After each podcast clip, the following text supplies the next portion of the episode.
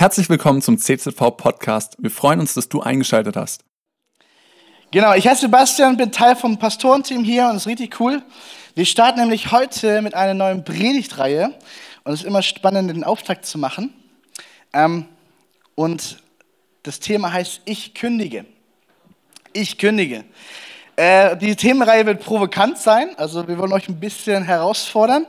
Ähm, wir wollen auch ein bisschen hinterfragen. Ja? Wir möchten auch mal Tacheles, Tacheles, sagt man das? Tacheles, Tacheles reden.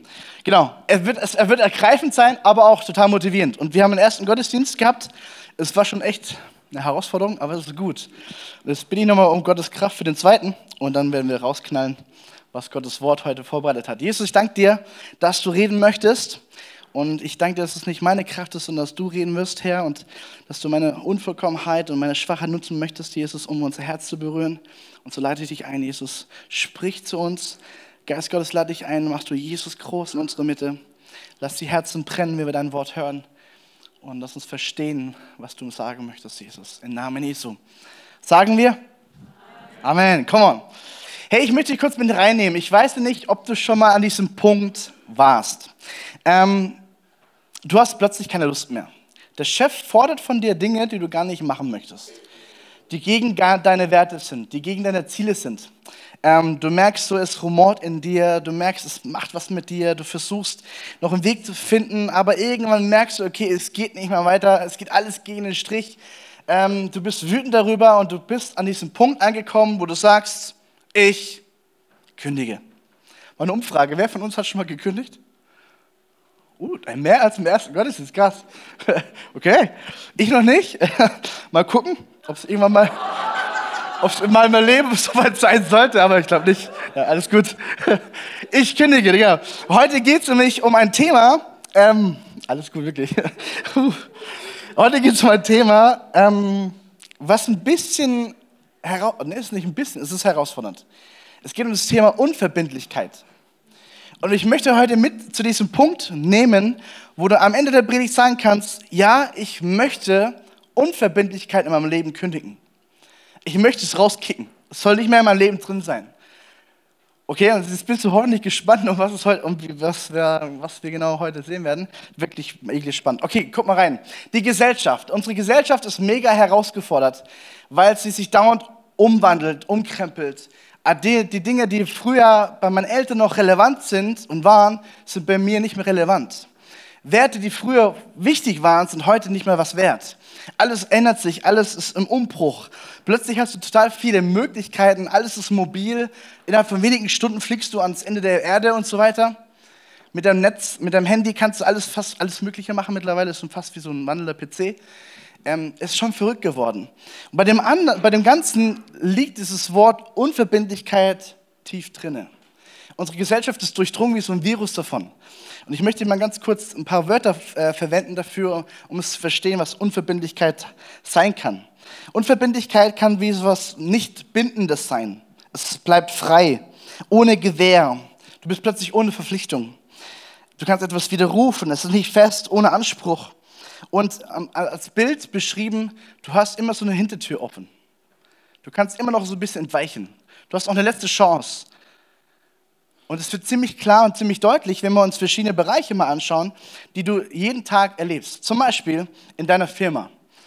Ich weiß nicht, ähm, einige von euch sind Firmenchefs oder haben eine kleine Firma und ihr stellt Leute ein.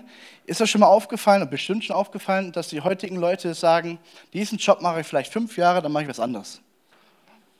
Ja, Harmut, du nix, ja, du kennst es gut.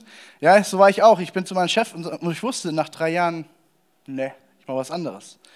Und mein, mein Kapo zum Beispiel, also der, der Vorarbeiter, der hat das schon seit 30 Jahren gemacht, diesen Beruf. Du merkst, hier war ein, ist ein riesen Unterschied plötzlich da.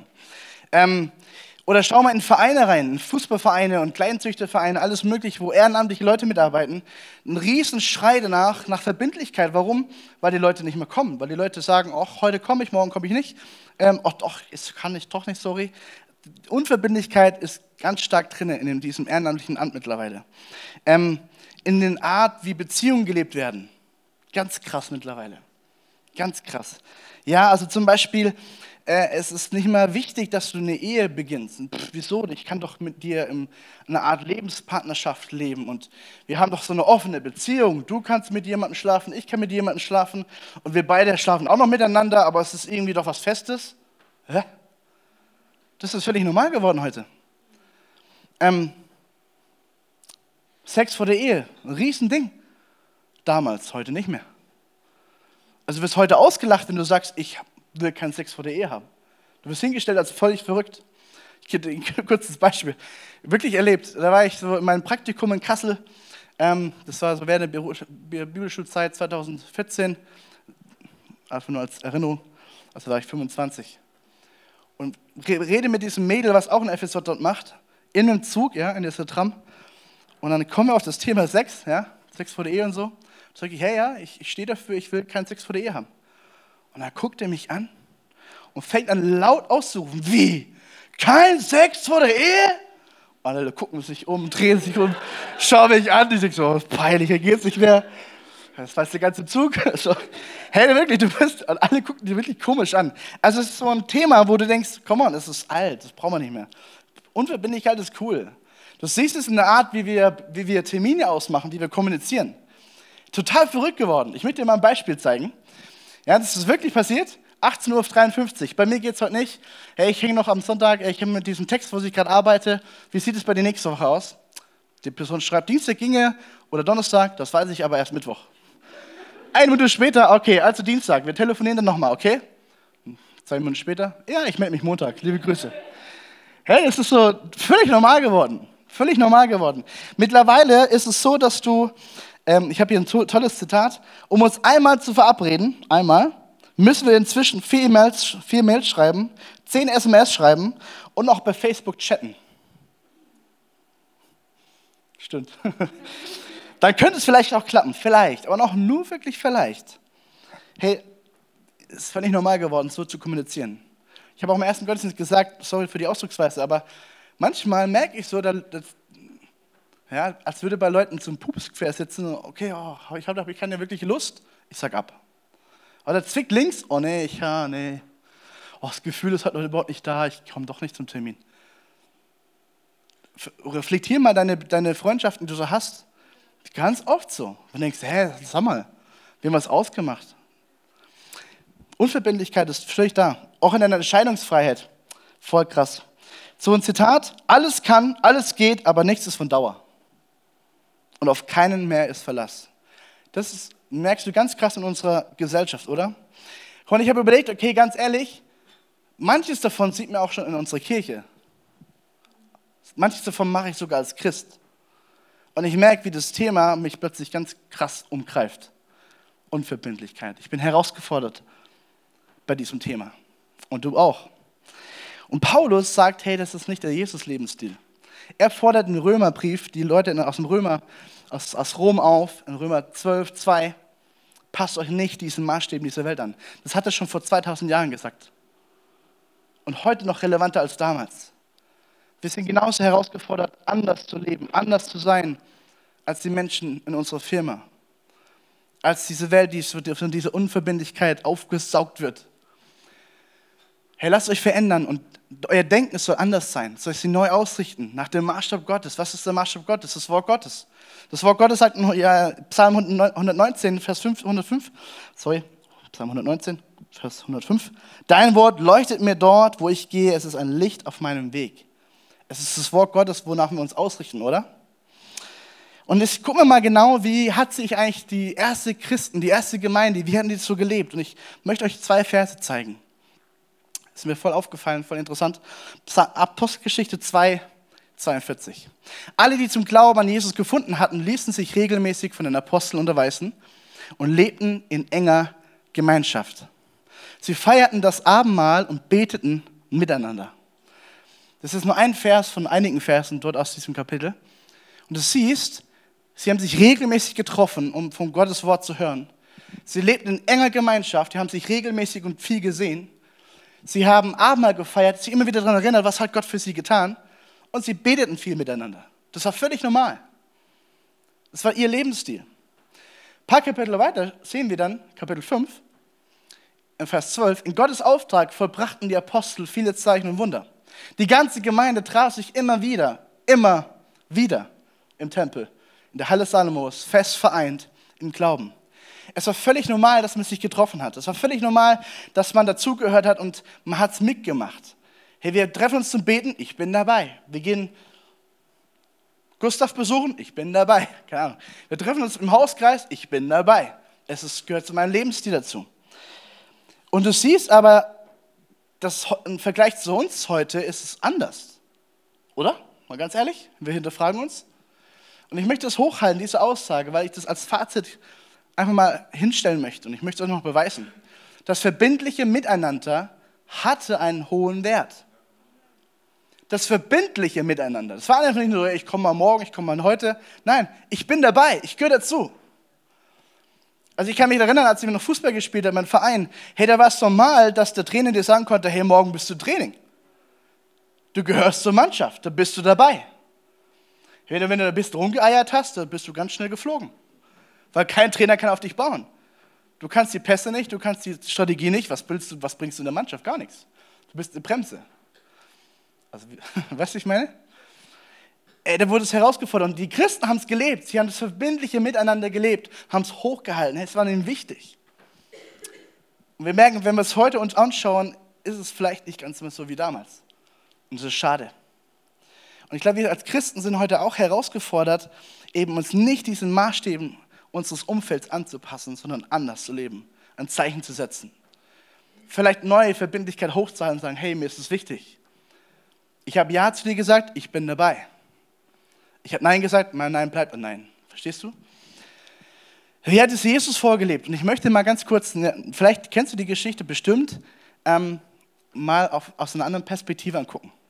Jesus hat Folgendes gemacht. Da kommt dieser Mann zu Jesus und sagt, hey Jesus, ich habe alle, alle Gebote, die es gibt, habe ich gehalten. Also ganz ehrlich, das ist krass. Hätte ich nicht geschafft. Aber er kommt und sagt, hey, ich habe alle Gebote gehalten, ich habe alles befolgt, aber irgendwas fehlt mir noch. Was, was ist es? Und Jesus sagt, wenn du vollkommen sein willst, geh und verkaufe alles, was du hast und gib es den Armen. Und dann folge mir nach. Also Jesus hat gesehen, was die Hintertür war von diesem Jüngling. Es war nämlich das Herz, was an Reichtum hielt. Er hat alle Gebote befolgt, aber sein Herz hing an seinem Reichtum. Und Jesus sagt, hey, wenn du mir nachfolgen willst, kostet es sich alles. Ich will dein Herz, nicht der Reichtum. Folge mir, nicht dem Reichtum. Und der Jüngling hat es verstanden in dem Moment. Und als er es hörte, ging er traurig weg, denn er hat ein großes Vermögen. Er hat nämlich verstanden, hey, ich kann nicht loslassen ich will gar nicht meine Hintertür zumachen, ich will die offen halten. Ich will dieses Unverbindliche noch. Und Jesus sagt, nee, sorry, geht nicht. 100% mit mir. Verstehst du, Jesus ist sehr radikal in diesem Punkt und möchte uns herausfordern und sagen, hey, ich will nicht dieses Wischi-Waschi-Christ sein von dir, ich will alles. Ich komme nochmal, vertiefte nochmal diesen Gedanken. Ähm, und ich möchte dich heute herausfordern, mal zu überlegen, wenn er predigt auch, hey Jesus, Frag ihn doch mal, wo habe ich meine Hintertüren offen? Wo habe ich so Absicherungen eventuell noch zum Fliehen? Wo Jesus sagt, hey, ich, ich möchte dir Chance geben, hey, ich, ich bin so wertvoll, ich gebe dir alles. Gib du mir auch alles. Antworte mit deinem kompletten 100% zurück. Ich möchte ein Fazit mal hier festsetzen, sagen, was mir wichtig ist, hat für mich einen hohen Wert. Und wenn es einen hohen Wert hat, dann ist es wertvoll. Und wenn es wertvoll ist, binde ich mich daran. Nochmal, damit du es verstehst. Was mir wichtig ist, hat einen hohen Wert für mich. Was einen hohen Wert hat, ist für mich total wertvoll. Und was wertvoll ist, das will ich nicht mehr loslassen, ich binde mich daran. Das ist das Bild, wenn ich das beschreibe, da denke ich an Ehe. Ich will mich später meine Frau binden und sagen, hey, du bist mein Ein und Alles, du bist mein großer Schatz, mein Checkpot. Ich will keine andere Frau mehr anschauen, ich will keine andere Frau mehr hinjagen, du bist mein Ein und Alles. Und wir Christen, hoffentlich halten wir Ehe hoch und sagen, komm on, Ehe ist der Hammer. Letzte Woche durfte ich auf dem, auf dem Predigtstuhl eine Ehe vollziehen. Das ist der Hammer, richtig schön. Und du siehst die Menschen, die, die, die, die, die suchen nach Halt. Und die Unverbindlichkeit macht so viel kaputt. Hey, wenn du unsere Senioren fragst und die schon so lange verheiratet sind, was hat dich gehalten? Sagen sie, hey, ich habe ein Ja gegeben und ich halte mein Ja. Sie leben Verbindlichkeit bis ins.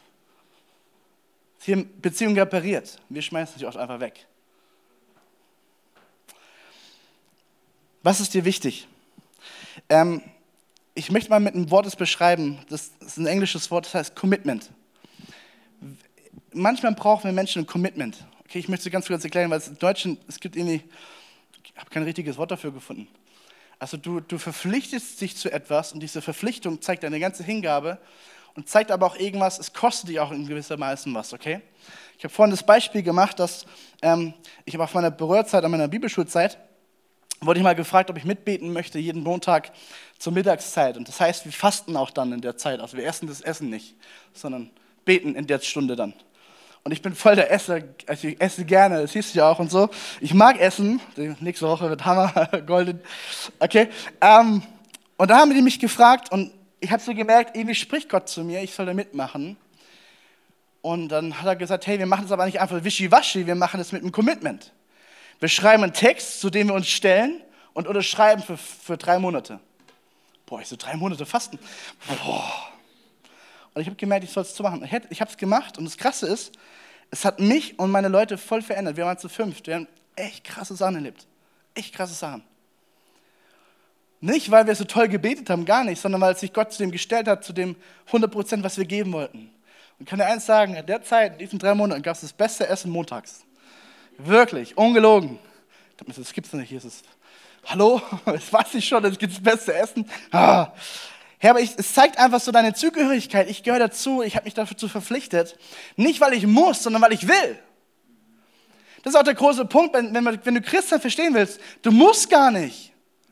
Wenn du verstehst, Jesus hat alles für mich getan, dann muss ich nicht, nein, ich will. Ich will seine Gebote befolgen. Ich will ihn lieben zurück, wie ich alle, haben doch vorhin gesungen, weißt du? Das ist der große Punkt. Ich glaube, das ist dieses Switch.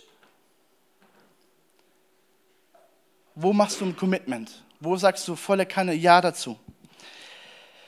Hey, du siehst es zum Beispiel, ich habe das in dieser Woche gelesen und äh, von der Kinderstunde an, angehört, so, ja, diese Geschichten über das Volk Israel und sie wurden geführt 40 Jahre lang und dann lese ich das nochmal so weiter und dann lese ich so, ja, jeden Tag hat sich Gott ihnen gezeigt in dieser Wolkensäule, boom, das ist erstmal eine krasse Aussage. Dann nachts in der Feuersäule. Dann haben sie jeden Tag Essen bekommen. Und zwar Brot und Fleisch. Da haben sie Kleidung angehabt, die nicht kaputt ging. Überlebt mal 40 Jahre lang die gleichen Schuhe, die nicht kaputt gehen. Das ist schon ein Wunder. Also sie haben tagtäglich erlebt, wie Gott mit ihnen ist. Tagtäglich haben sie Gott erlebt. Und dann stand direkt danach, aber sie murrten tagtäglich gegen Gott. Das heißt, sie lehnten sich gegen Gott auf. Sie glauben immer noch nicht, dass Gott sie versorgt. Und ich dachte mir, wie, wie, wie, wie geht es denn? Also du erlebst 40 Jahre lang, überleg mal, was 40 Jahre heißt. Ein halbes Leben lang erlebst du jeden Tag Gottes Eingreifen. Jeden einzelnen Tag.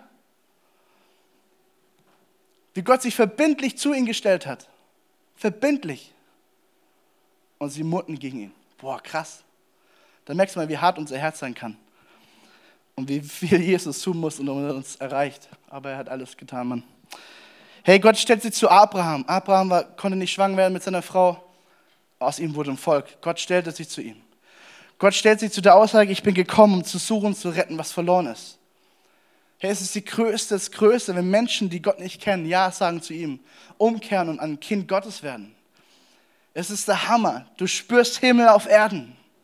Ich werde nie vergessen, mein allererstes Mal, wo ich jemanden zu Jesus führen durfte, da war ich zwölf Jahre alt. Und ich durfte einen Achtjährigen zu Jesus führen. Ich habe gezittert im ganzen Körper. Und der kleine Junge, der war völlig überfordert, der wollte auch nur Jesus in sein Leben haben. Und ich wusste gar nicht, was ich machen muss. Habe ich so einen Zettel gehabt und so Punkt für Punkt durchgegangen. Und irgendwann kam ich zur Frage, hey, willst du Jesus in dein Leben hineinlassen? Ja! Okay, dann machen wir das, beten wir jetzt. Und ich habe das gespürt, Himmel küsst die Erde. Da war was real. Es ist das Schönste, wenn Jesus Menschen rettet. Amen. Hey, was heißt das jetzt konkret für mich? Was heißt verbindlich Leben für mich als Christ? Ich möchte hier kurz mal vier Bereiche, wirklich nur kurz, vier Bereiche zeigen, wo es ganz konkret werden kann, wo wir herausgefordert sind mit Verbindlichkeit. Punkt Nummer eins, lebe verbindlich in deinem Reden. Hey, Worte haben Macht, wissen wir alle. Worte haben Macht.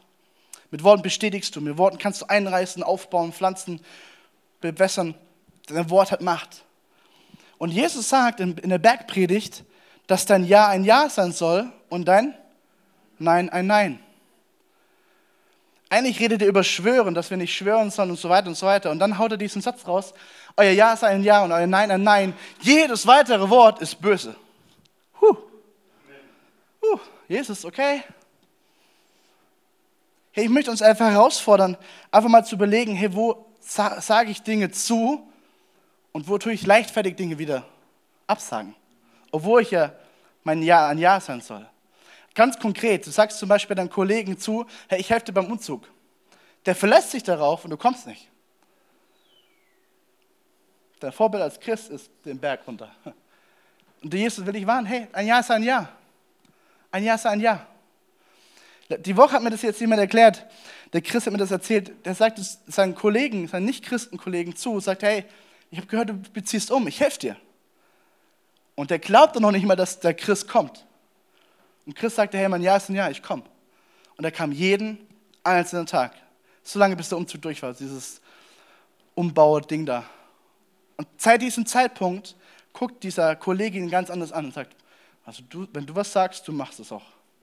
Du merkst, da ist Gewicht plötzlich da. Wenn Christ jetzt plötzlich sagt, hey, Jesus kann deine Sünden vergeben, plötzlich hat seine Aussage Gewicht. Warum? Weil es ein Ja ein Ja ist. Der nächste Bereich, wo du dich herausfordern lassen darfst, ist, lebe verbindlich im Geben. Das Thema Geben, das Thema Geld ist ein Riesenthema im Neuen Testament. Und Jesus lehrt sehr viel darüber. Warum? Weil unser Herz immer wieder an diesem Punkt hängt, oder? Du kannst über viel reden, aber wenn du über Geld redest, ist, oh, wir Deutschen, gerade wir Deutsche, das ist so richtig krass. Und interessanterweise, weißt du, da gibt so es so ein Prinzip aus der Bibel. In 3. Mose. Genau. 3. Mose 27, 30. Ein Zehntel jeder Ernte an Getreide und Früchten ist als heilige Abgabe für mich, den Herrn, bestimmt. Da setzt Gott ein, ein, ein Gebot fest für das Volk Israel. Und interessanterweise fängt es aber doch viel früher an. Es fängt nämlich vor dem Gesetz an. Und somit kann man sagen, dass dieses Prinzip sich durchzieht durch die ganze Bibel und gar nicht aufhört. Jesus hat nie das Prinzip sagt, okay, das brauchen wir nicht mehr. Sondern was hat Jesus eigentlich gemacht? Er hat noch einen draufgesetzt. Wenn du die Neue Testament anschaust und die Nachfolge Jesu, dann siehst du, dass Jesus sagt, alles. Gib mir alles, was du hast. Dein Leben gehört mir. Warum? Weil ich mein Leben für dich gegeben habe. Jesus starb am Kreuz und hat sein Blut vergossen für dich. Und damit hat er dich gekauft. Verstehst du? Ich möchte es mal so vergleichen. Die Bibel redet ja über das Reich Gottes, über, über Königsein und so. Wenn du einen König kennst, okay, du König ein Land und du bist in diesem Land drinne, das heißt, der König hat dir zugestanden, dass du auf diesem Land, wo du bist, auf diesem Gebiet, dein Haus bauen darfst. Wem gehört das Haus? Dem König, weil ihm gehört das Land. Du läufst auf der Straße, wem gehört die Straße? Dem König. Du bekommst deinen Lohn. Wer hat den, den Lohn gegeben? Der König. Also von wem kommt alles? Vom König. Wem gehört alles? Dem König. Verstehst du ein bisschen? Von Gott kommt alles, und ihm gehört auch alles. Und trotzdem ist es so genial und sagt, ich liebe dich und ich sorge für dich und ich gebe dir gerne. Gib mir bitte, trainiere das ein, ein Zehntel von dem, was du hast, zurückzugeben ins Reich Gottes, in die Ortsgemeinde hinein. An Missionare, die du unterstützt. Hey, ich möchte nochmal ermutigen, wenn du Leute zugesagt hast, du willst Leute unterstützen, Missionare zum Beispiel, die sind teilweise darauf angewiesen, dass du dein Geld gibst. Ich habe konkret Freunde, die sagen, hey, weißt du, ich merke das sofort, wenn Leute nicht mehr für ihre 30, 40 Euro geben, die sie mir zugesprochen haben. Das, da leide ich drunter. Das wurde mir neu bewusst, hey, wenn ich was zusage, will ich es halten. Verstehst du, was ich meine? Da hängt manchmal eine Existenz dran. Und wir geben gerne unsere Zehnten, das ist eine tolle Richtlinie. Und Gott sagt, ey, es geht nicht darum, dass du dein Geld willst, es geht darum, dass du den Segen Gottes bekommst, der auf diesem Prinzip liegt. Verstehst du? Gott hat einen Segen draufgelegt. Gebe Großzügigkeit und Gott wird auch Großzügigkeit segnen. Verstehst du? Der nächste Bereich ist ganz einfach. dritte Bereich. Lebe verbindlich in deiner Nachfolge. Und jetzt wird es herausfordernd. Das war alles nur Warm-up. Die letzten fünf Minuten wird nochmal richtig knackig. Bist du bereit? Da gibt es eine Begegnung mit Jesus und Petrus. Und damals hieß es noch nicht Petrus, sondern Simon.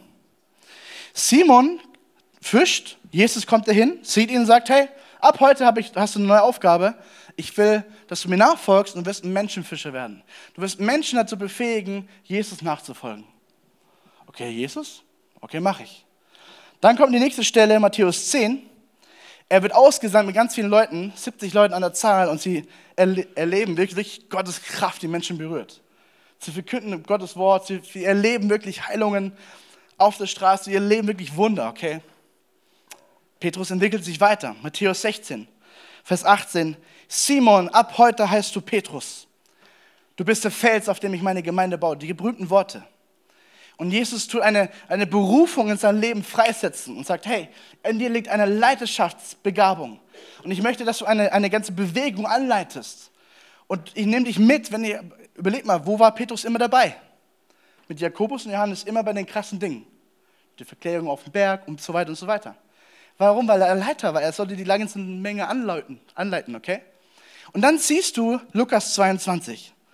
Simon, Simon, pass auf, der Satan ist hinter euch her und Gott hat ihm erlaubt, die Spreu vom Weizen zu trennen. Aber ich habe für dich, Petrus, gebetet, dass dein Glaube nicht aufhört und dass auch deine Glaube nicht verlierst. Wenn du dann zurückgekehrt bist, also da spricht er schon den Verrat an, prophetisch, so rein so, zukünftig, so stärke den Glauben deiner Brüder. Also Petrus wurde vorbereitet auf den Verrat, den er selber gemacht hat, und sollte dann eigentlich die Leute zurückführen und sagen, hey, wir folgen trotzdem Jesus nach. Und dann kommt die berühmte Stelle, Johannes 21. Was machen sie? Sie gehen zurück zum Ursprung, sie fischen wieder. Also wir haben eigentlich alles verlassen, was sie eigentlich gelernt haben. Weil Jesus ist ja tot, Jesus ist immer da. Also warum noch ihm nachfolgen? Und sie fischen. Da gibt es diesen fremden Typen, der ein Feuer macht und sagt, hey, fahrt noch mal raus. Also er, er redet zu Fischern, ja. Geht noch mal raus und fischt auf der anderen Seite vom Boot und wirft eure Netze aus. Und sie machen das auch noch und erleben plötzlich das größte Wunder. 100, über 150 Fische in diesem Netz. Sie fahren zurück, das Netz platzt fast. Und dann, dann, dann macht es Klick bei Johannes, der im Boot sitzt und er sieht diesen Mann wieder da Feuer machen. Sagt, das muss Jesus sein. Das muss Jesus sein. Petrus hört, das ist Jesus, hält es gar nicht aus reißt sein Hund weg, springt ins Wasser, schwimmt dahin, Jesus, Jesus. Und dann gibt es diese berühmte Geschichte. Hey Petrus, liebst du mich? Ja. Liebst du mich? Ja. Liebst du mich? Dreimal. Und dreimal macht, macht er ihm klar, Petrus, weide meine Schafe. Hey, du bist der Leiter, auf den ich setze. Und ich dachte, mittlerweile müsste es auch Petrus kapiert haben, was für eine Berufung er hat. Was für eine krasse Geschichte, die ich dir gerade aufgezeigt habe, oder? So, so Schlüsselmomente. Und was macht er dann? Vers 21, äh Vers 19. Sagt Jesus ihm, folge du mir nach, folge mir nach. Und dann blickt er rüber, Vers 20, er wandte sich um und sah, dass der Jünger, den Jesus besonders liebt, also das ist Johannes, ja, ihnen folgte, also er ging mit ihm mit. Und er guckt zu ihm hin und sagt, hey, was ist mit ihm? Und dann Jesus messerscharf. Jesus sagt dann, wenn ich will, dass er am Leben bleibt, bis ich wiederkomme, was geht es dich an?